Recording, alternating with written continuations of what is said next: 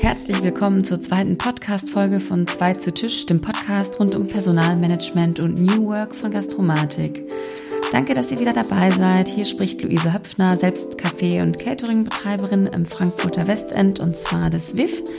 Ähm, heute bin ich für Gastromatik in Bayern am schönen Ammersee ähm, bei Heidi und Martin Rieb zu Gast. Wir sitzen hier in eurem schönen Zuhause, die Sonne scheint, äh, es ist Samstag, ein hochfrequentierter Tag eigentlich bei euch und ihr arbeitet im Garten. Wie kann das sein? Ja, da muss ich meiner Frau danken. die hat dafür gesorgt. Ähm, ja, wir haben äh, in 2006 äh, das Restaurant Fischer eröffnet und die Lage direkt am See, direkt am Dampfersteg ist natürlich stark oder war damals stark äh, abhängig vom Ausflugsverkehr und somit vom schönen Wetter. Und an so Tagen wie heute war natürlich High Life. Da stand ich dann selber auch von 8 Uhr in der Früh bis 12 Uhr abends drinnen. Sieben Tage die Woche. Sieben Tage die Woche, ja.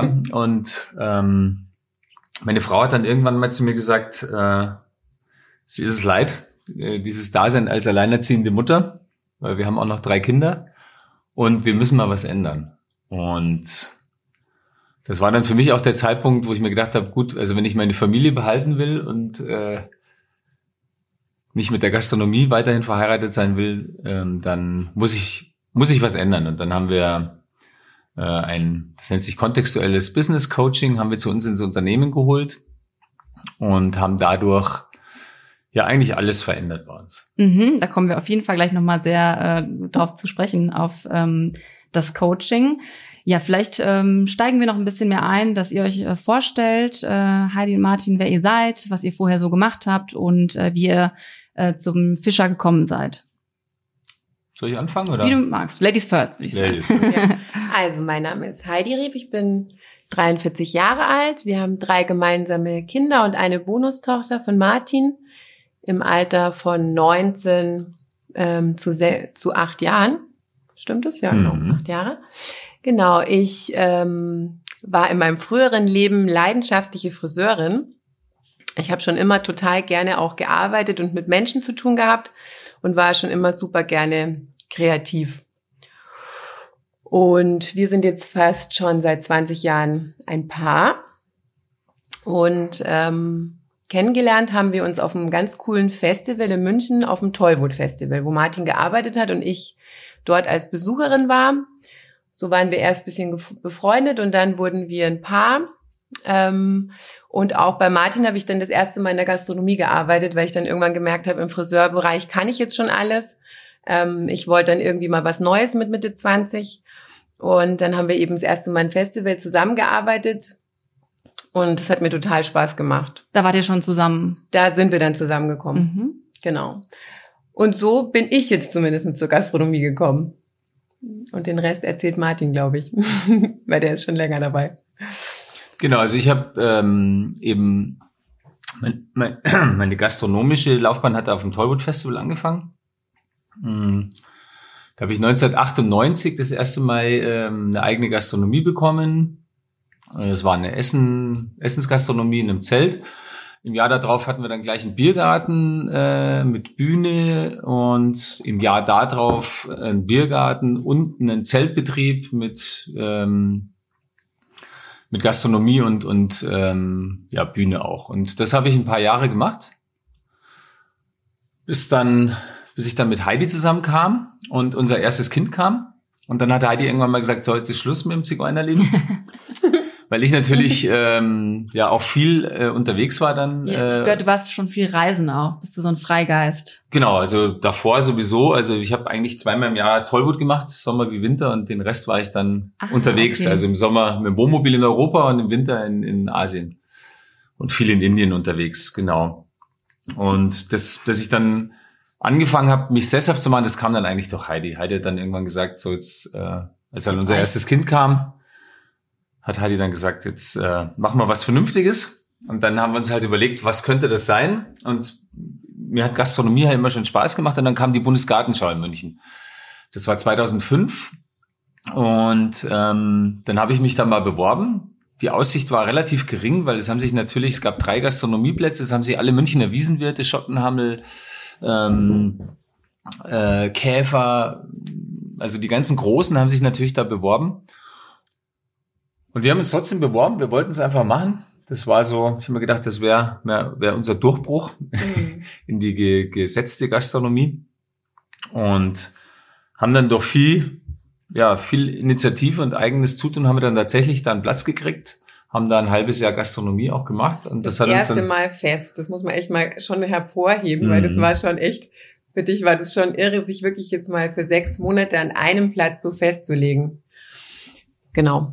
Das war ein großer Durchbruch auch schon mal. Ja, und wir hatten, wir hatten eine riesen, äh, also ein Riesenzelt, äh, eine 150 Mitarbeiter, eine riesen Küche. Also wir haben da auch Geld gebraucht, das wir gar nicht hatten. Also es mhm. brauchte erstmal 100.000 Euro äh, Bürgschaft, dass du da überhaupt ins Auswahlverfahren kamst. Die hatte ich gar nicht. Dann kam Heidis Mama und hat uns ein Grundstück irgendwie überschrieben oder hat es verbürgt, so dass wir da eine Bankbürgschaft hatten. Dann haben wir ein Zelt für 100.000 Euro gebraucht, eine Küche für 80.000, Kioske, Biergärten. Wir hatten äh, für 300.000 Euro da Möbel im Zelt stehen und wir haben wirklich alles überall auf Kommission gekriegt, alles auf Vertrauen. Ähm, und und haben dann ähm, diese Bundesgartenschau total erfolgreich. Ähm, war das für uns, weil wir hatten es auch recht schön da bei uns. Und auf der Bundesgartenschau kam dann eines Tages eine Kundin, die bei uns eine Veranstaltung im Zelt hatte und hat gesehen, dass wir am Ammersee leben. Und ähm, hat uns dann eben gesagt, ihre Tante hätte ein Restaurant am Ammersee, die wäre so unzufrieden mit ihren Pächtern, seit Jahren schon. Das würde keiner so richtig hinkriegen und ob wir uns das nicht vorstellen können. Und ich hatte natürlich meine Frau im Ohr, die gesagt hat, mach dich sesshaft. Wir wohnten ja hier schon am Ammersee, also äh, das ist wirklich fußläufig fünf Minuten von uns entfernt. Und dann habe ich mir gedacht, na gut, dann schauen wir uns das mal an. Meine Frau war total begeistert, ich weniger. Aber wenn du sagst, ähm, dass ähm, vorher die Leute das auch irgendwie runtergewirtschaftet haben ja. oder keiner da Fuß gefasst hat, ja. wie seid ihr dazu gekommen, dass ihr sagt, okay, wir schaffen das? Das hat meine Frau gemacht. Okay. Ich, ich saß da in diesem Biergarten und ich habe einfach gewusst, es ist ein geiler Platz. Ich kann das gar nicht erklären. Das war wirklich eine totale Bauchentscheidung. Martin war so mittelbegeistert. Das hat auch ein paar Jahre gedauert, bis er dann richtig begeistert war. Ich wollte mich halt nicht festlegen. Das, das, das war das. Genau, und ich fand es natürlich super, weil wir in der Nähe wohnen. Und ich fand einfach, oder ich habe schon immer einfach mehr gesehen im Martin. Ich habe einfach gedacht, der, der, der, der hat einfach was absolut Unternehmerisches. Der ist einfach zu viel mehr imstande, als acht Wochen im Jahr Bier auszuschenken und mhm. Cocktails zu machen. Mhm. So sind wir letztendlich dann dazugekommen. Und dann, äh, dass jetzt da davor welche pleite gegangen sind, das war uns, glaube ich, von Anfang an egal. Ich habe einfach gewusst, das wird einfach cool da. Und ja, und das war am Anfang gar nicht so leicht, weil man denkt sich jetzt natürlich, geiler Spot, du siehst die Alpen, du bist direkt am, am See.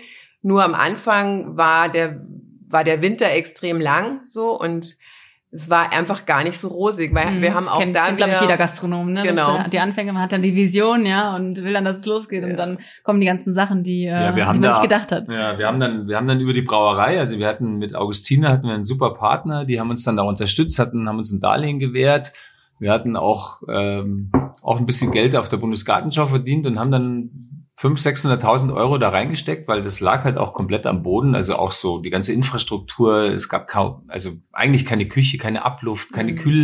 Kühlmöglichkeiten. Also wir haben wirklich komplett Grund entkernt, haben das mhm. alles selber gemacht. Mhm. Ähm, ich denke immer gerade noch dran, also unser erster Küchenchef, der ist da wirklich mit der Schubkarre rumgefahren und Weil wir noch die, nicht fertig hat waren. die Steine da rausgeholt und wir haben da vier Monate wirklich mit viel Eigeninitiative haben wir das ganze Ding äh, neu aufgebaut, haben dann eröffnet, äh, ich werde nie vergessen, 28. Juli. Welches Jahr? 2006. Ähm, alles äh, auf Hoch Hochglanz poliert, Hauptsaison Juli, da ist ja, da brummt der See den ganzen Tag gerannt und abends 700 Euro in der Kasse. Und da habe ich mir gedacht, das war der größte Fehler, den ich in meinem Leben gemacht habe. Das habe ich meiner Frau noch ein paar was Jahre um die Ohren gehauen. Was ihr heute um, wenn ich fragen darf? an Am so Tag? Tag? also an so einem guten Tag, ähm, ja, zwischen 25 und 30.000 Euro. Das ist eine andere Hausnummer auf jeden ja, Fall. Ja. Dafür lohnt sich. Da sieht man die Entwicklung dann. ja. ja. Wie viele Mitarbeiter habt ihr dort jetzt? Also aktuell äh, variiert natürlich bisschen, also im Sommer ist immer noch deutlich mehr als im Winter, weil wir natürlich jetzt auch noch eine Eisdiele gebaut haben und eine Strandbar und eine Grillhütte, die nur im Sommer aufhört. Also im Sommer sind es um die 120, im Winter um die 70, 80. Und der Name Fischer, wo kommt das her? Hieß das schon vorher so? Oder genau. ist das einfach so die Fischerhütte vom äh, Ammersee sozusagen? Und Ja, das war der Fischer genau. am See, der, ja. den gibt's da auch ähm, urkundlich schon seit 500 Jahren. Ja. Und die Familie Böck, also die uns das dann auch verpachtet hat, äh, die gibt's seit, seit 150 Jahren. Und die haben das ja wow. früher auch selber betrieben. Die hatten eine Fischerei, eine Konditorei und haben das da alles als Familienbetrieb mhm. auch unternommen. Aber das ist, früher ging die Landstraße dann noch lang, dann wurde irgendwann die Autobahn gebaut und dann hat das so sukzessive abgebaut. Dann kamen mhm. noch mal ein paar Busse und das wurde aber immer weniger. Und als wir in Stegen angefangen haben, war Stegen wirklich relativ tot. Ja. Mhm. Da war wenig los. Also natürlich waren an schönen Sonntagen war es voll, aber an einem Montag mit Nieselregen, da war niemand. Mhm. Also wir ja, saßen da wirklich manchmal äh, alleine in dem Restaurant den ganzen Tag. Karten gespielt. Haben Kreuzworträtsel und äh, Bücher gelesen und ähm, abends saßen dann zwei Tische und einer davon waren noch Freunde, die nicht gezahlt haben. Also das, das war mhm. am Anfang war schon wirklich zäh. Wie hat sich das jetzt so verändert über die Zeit? Also auch der Ort, ist es jetzt ein, ein hipper Ort? Ähm, Auf jeden geworden Fall. dadurch oder auch haben sich da irgendwie noch andere Gastronomien angesiedelt?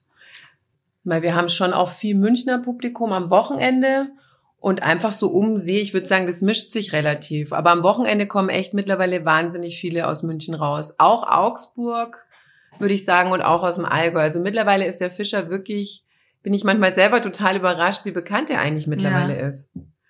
Und ich habe gerade überlegt, die ersten drei Jahre waren, glaube ich, einfach wirklich hart und dann ging es eigentlich so langsam aufwärts, gell? Hm. Ich kann echt mir gar nicht mehr so vorstellen. Weil ja. jetzt ist es Gott sei Dank komplett anders. Mhm. Ja, das ist so, dass ihr an einem Samstag äh, hier schön mit mir sitzen ja, könnt bei euch genau. Super, ja. Ähm, wir haben natürlich ein bisschen recherchiert und äh, da unser äh, Thema des Podcasts ja vor allem auch New Work ist und wie verändert sich das Arbeiten im Gastgewerbe, ähm, ähm, möchte ich gerne ein bisschen auf das Thema eingehen äh, von eurem kontextuellen Coaching, das ihr ja gemacht habt. Mhm. Könnt ihr das ein bisschen erklären, auch ausführen und auch so ein bisschen die Vision dahinter ähm, für unsere Zuhörer darstellen. Genau, also kontextuelles Coaching mh, hm, geht mal von der Annahme aus, dass du persönlich der Urheber deines Lebens bist. Also all deine, alles, was dir in deinem Leben geschieht, deine Ergebnisse, die du hast, die hast du dir selber erschaffen. Und ähm, als wir angefangen haben mit der Gastronomie, ich sag mal, ich kam ja eher aus so einer Hippie-Kultur, also erfolgreiche Menschen und Geld waren bei mir eher negativ belegt. Okay. Auch so, ein Glaubenssatz sozusagen. Ja, ja, auf jeden Fall. Also Geld verdirbt den Charakter mhm. oder eher geht ein Kamel durchs Nadelöhr als ein Reicher ins Himmelsreich und was da so alles gibt. Und das hat bei mir natürlich auch, ähm, also letztendlich, wenn ich erfolgreich geworden wäre oder gewesen wäre, dann hätte ich über mich selber ja denken müssen, dass ich irgendwie ein schlechter Mensch bin. Okay. Weil das dachte ich ja über alle anderen reichen oder erfolgreichen Menschen.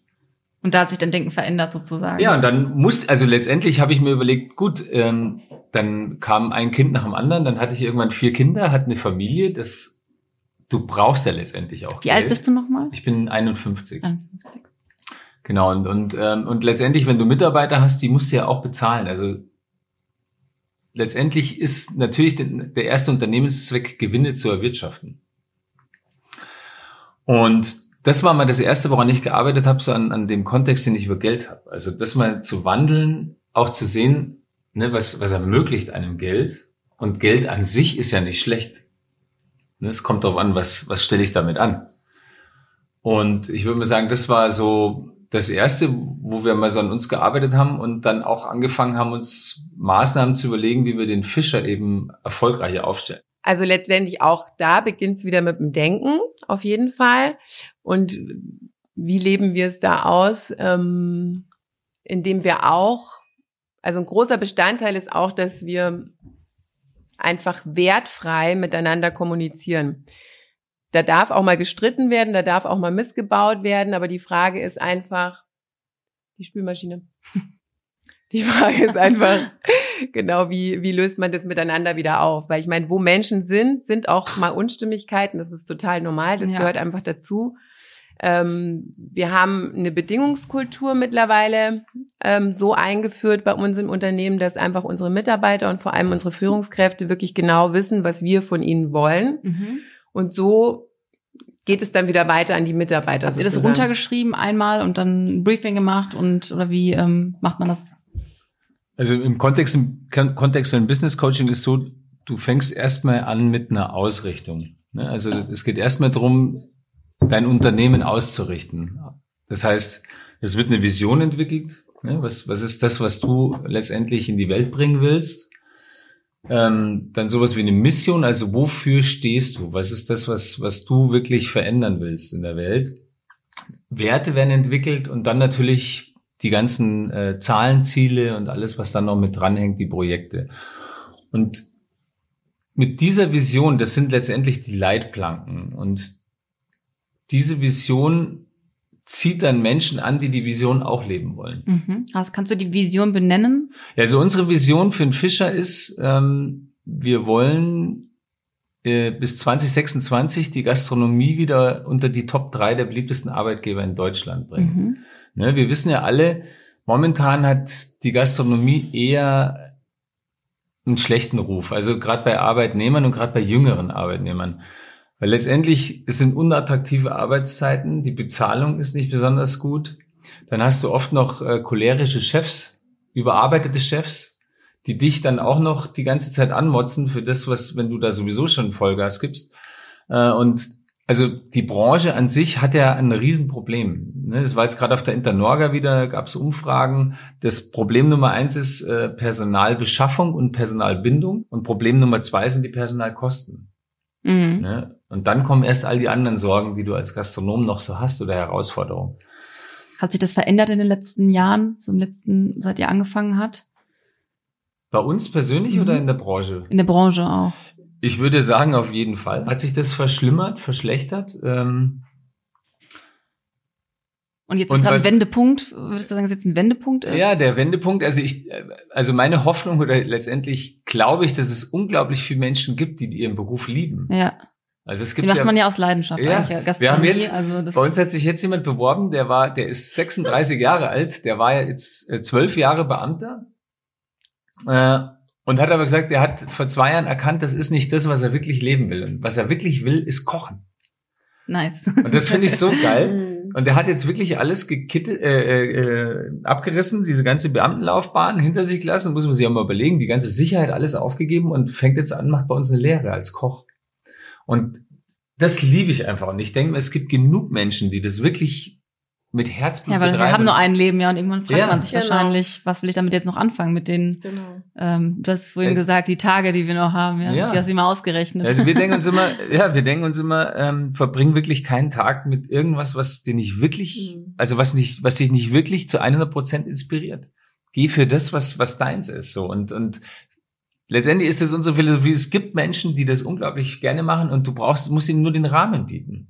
Ne, biet ihnen den entsprechenden Rahmen und dann kommen die Leute. Also ich glaube, wir haben kein Problem in dem Fall, also es gibt genug Menschen, die das gerne machen. Mhm. Das Problem ist nur, wir müssen bei uns anfangen, was zu verändern. Also wir Gastronomen können es nur ändern.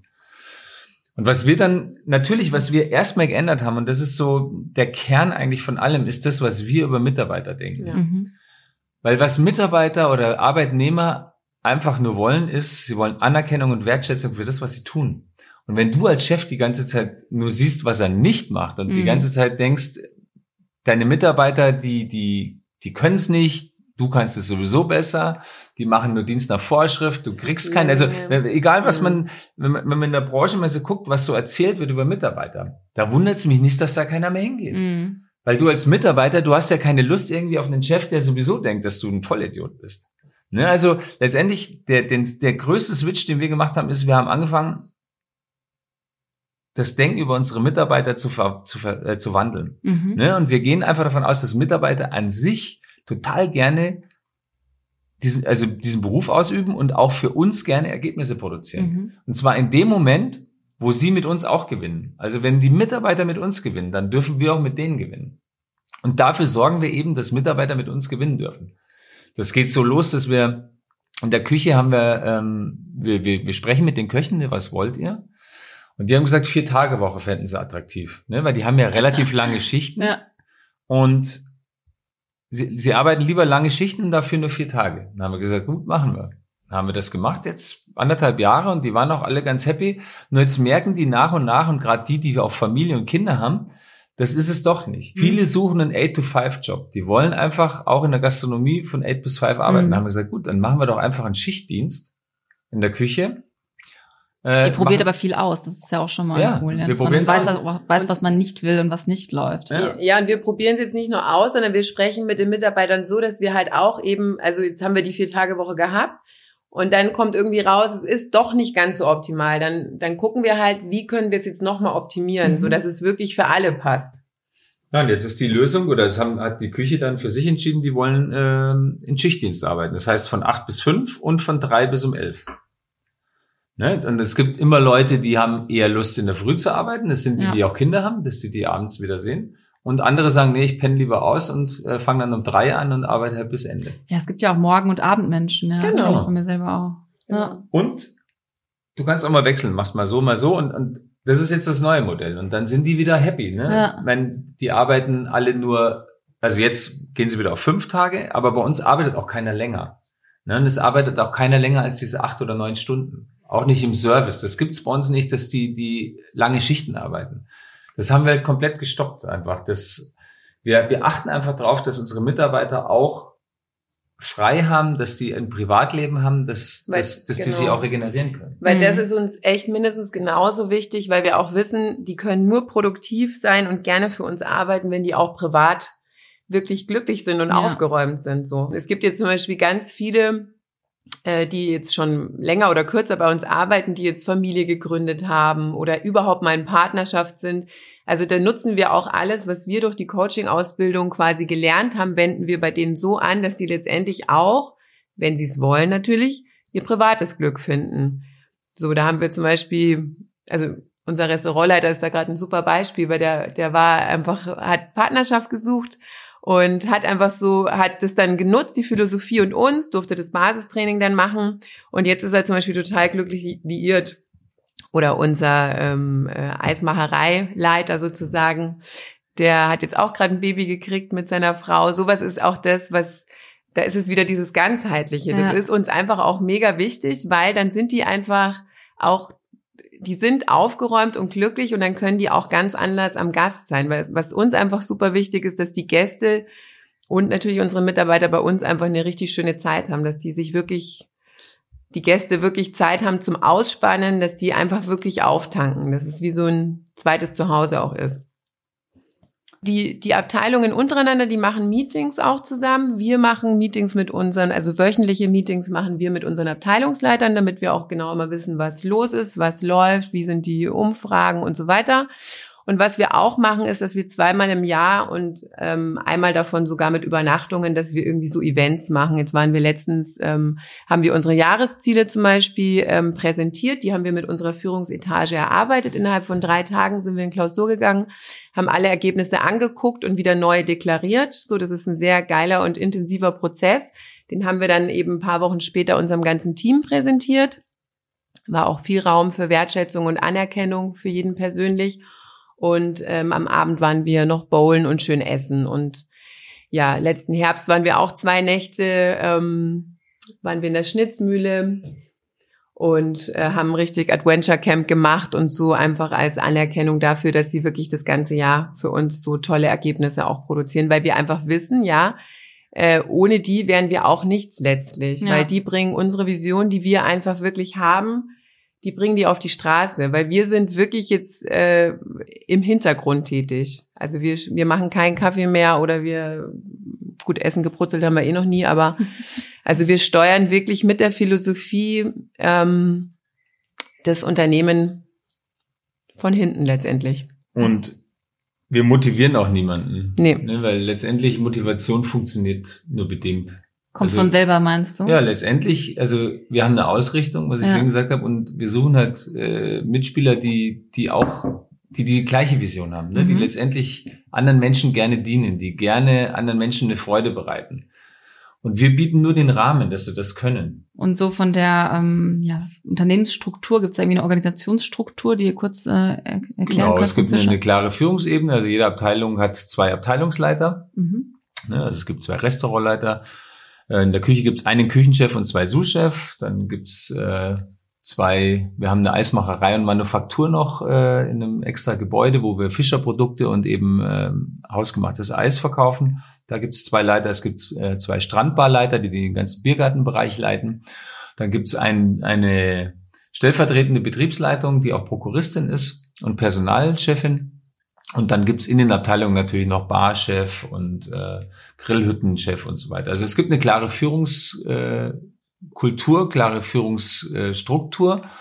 Und wir als Chefs steuern letztendlich nur unsere Führungskräfte und die Führungskräfte wiederum ihre Mitarbeiter. Also wir mischen uns auch nicht in, in, den, in die Mitarbeiterführung ein. Also es ist nicht, dass wir das Restaurant rennen und dann die Mitarbeiter da anmotzen, räumen wir da äh, den, den Stuhl auf oder da liegt was am Boden, sondern wenn uns irgendwas auffällt, dann äh, kommunizieren wir das über die Führungskräfte. Ah, okay, also ihr sprecht gar nicht mit dem Servicepersonal selber. Wir sprechen schon mit denen, aber, aber mit denen, nicht über, über über- Dinge, die okay. optimiert. die nehmen wir meinen Arm oder die Okay. mit denen machen wir mal Flachse. Alles ne? klar. Aber wir rennen dann nicht Ja. als, als mosernde Chefs durchs Unternehmen, sondern wir gucken einfach, dass wir unsere Führungskräfte dahin ausbilden, dass sie wirklich unsere Vision leben. Mhm. Ja, und letztlich sogar so weit, äh, dass wir, also wir sprechen schon mit unseren Mitarbeitern, aber was ich immer mache, ist einfach letztendlich immer gucken, sind alle gut drauf.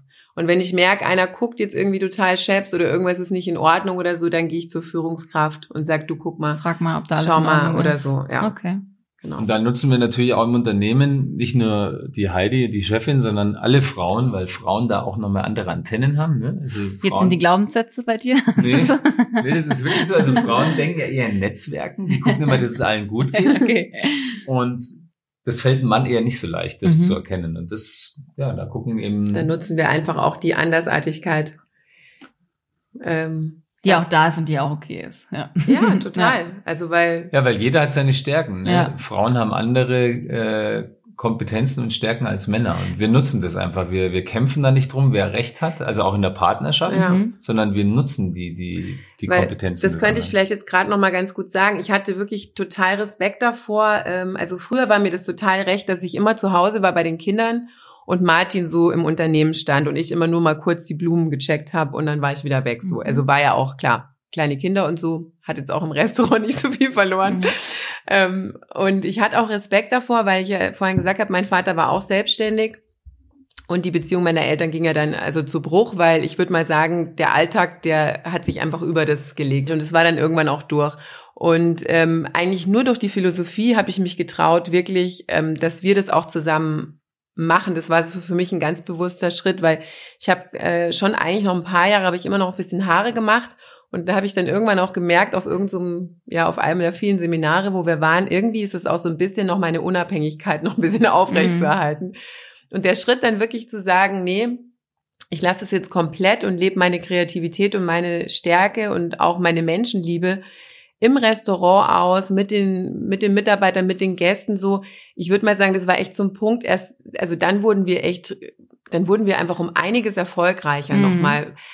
Weil du dich dann da irgendwie auch richtig verantwortlich gefühlt hast. Ja, sozusagen. also mich verantwortlich und auch getraut und auch irgendwann auch verstanden habe. Also da geht's halt auch, wenn man über Beziehungen quasi was lernt. Also in der Philosophie ist es letztendlich auch, ja, Martin oder jeder Mann hat halt Sachen, die hat ja eine Frau nicht. Und ich habe aber auch als Frau Stärken, die hat auch der Mann nicht. Und wenn Mhm. man das zusammenbringt, dann ist man einfach mega, also dann kann man mega erfolgreich werden wenn, wenn ich jetzt irgendwie ein schwieriges Gespräch hätte oder so und ich wüsste nicht weiter, so dann weiß ich einfach so mit Martin Mhm. bin ich dann immer sicher. Oder ähm, ich habe eben so immer total im Blick, wie geht's den Leuten? So, das ist auch total wichtig, eben wieder für die Mitarbeiterzufriedenheit. Ja. Und dann ist es oft einfach so ein Gespräch, das für, findet total nebenbei statt und ich check aber total, was wirkt eigentlich Mhm. gerade so.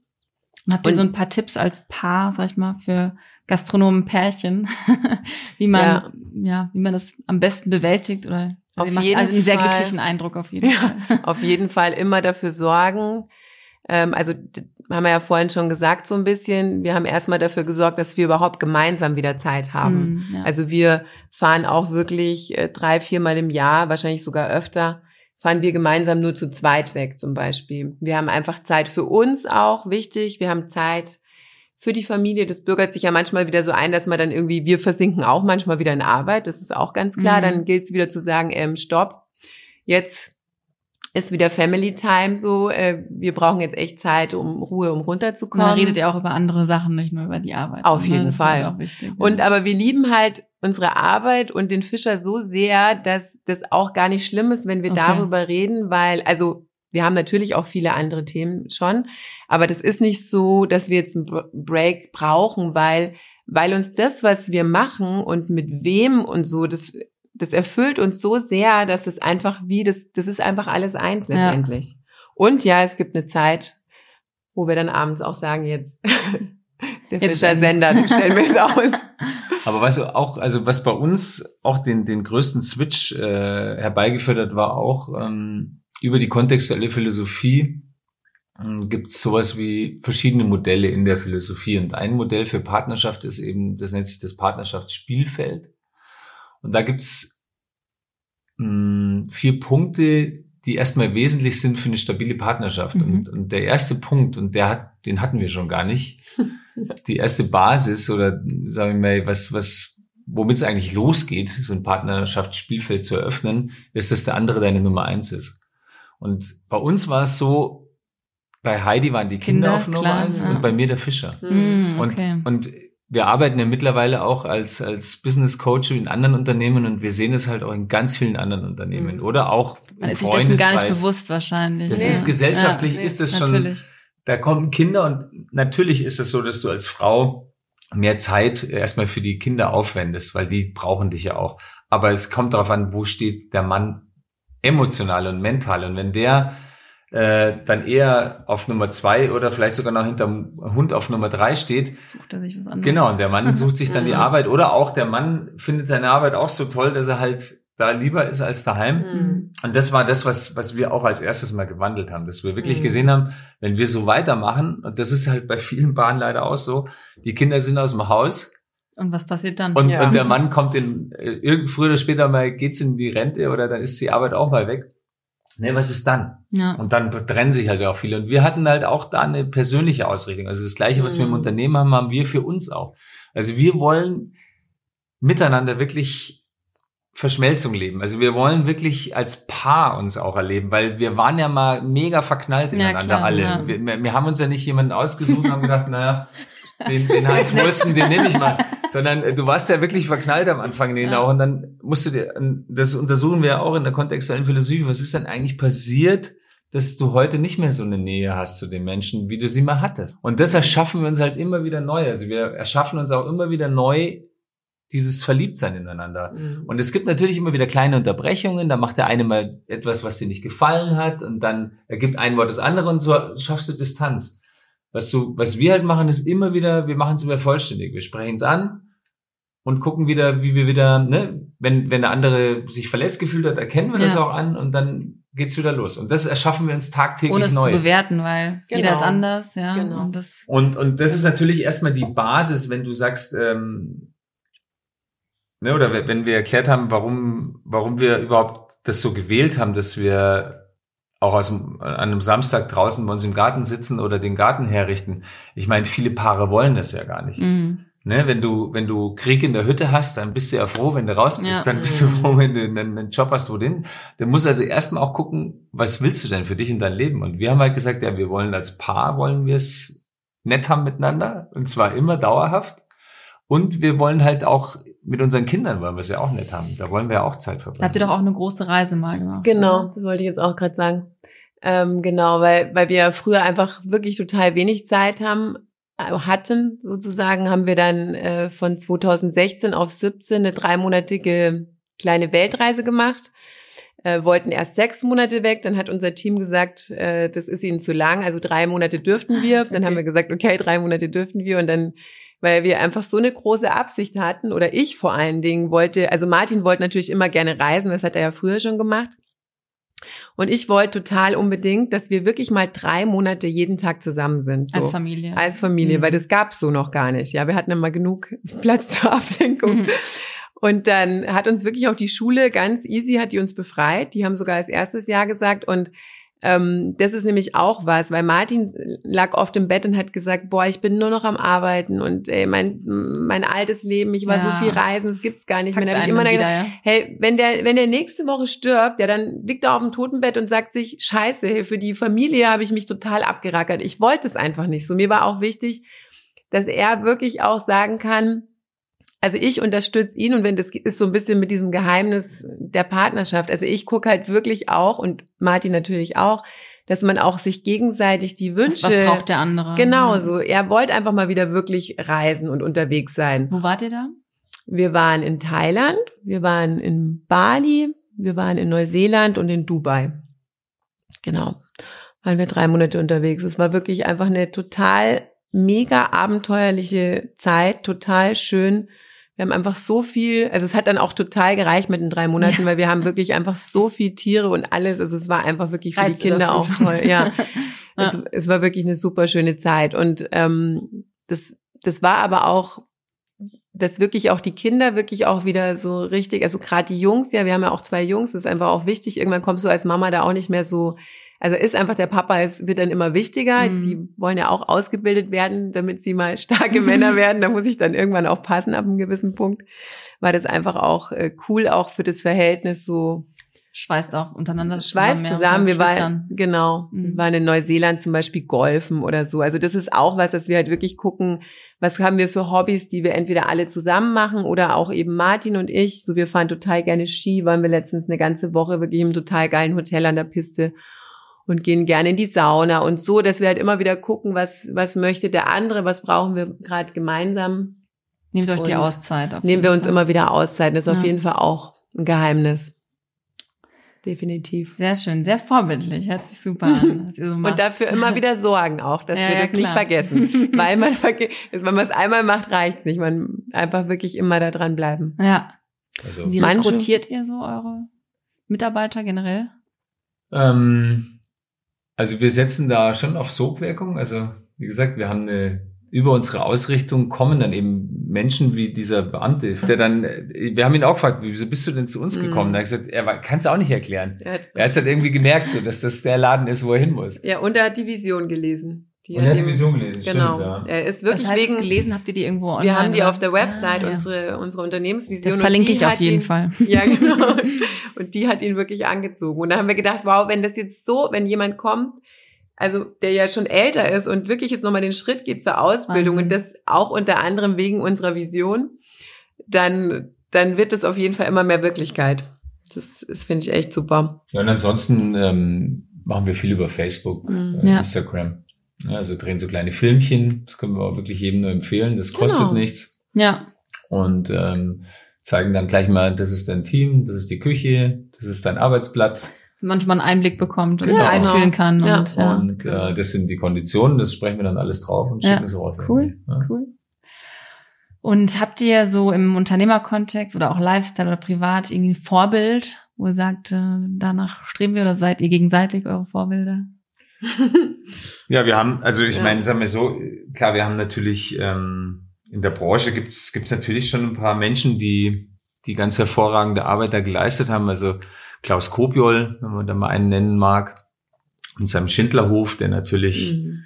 ähm, das war eigentlich so das, der erste, zu dem ich gegangen bin, weil ich mir gedacht habe, äh, das würde ich mir gerne sehen, wie der das macht. Der wird ja jedes Jahr zum beliebtesten, besten Arbeitgeber Deutschlands, Europas gewählt und das ist schon großartig, wie, wie Klaus Kopiol das äh, im Schindlerhof seine Mitarbeiterführung Führt. Mhm. gibt ja von Gallup ähm, ja. eine Meinungsfrage, äh, Meinungsumfrage und da äh, wurden ja 80.000 Arbeitnehmer befragt.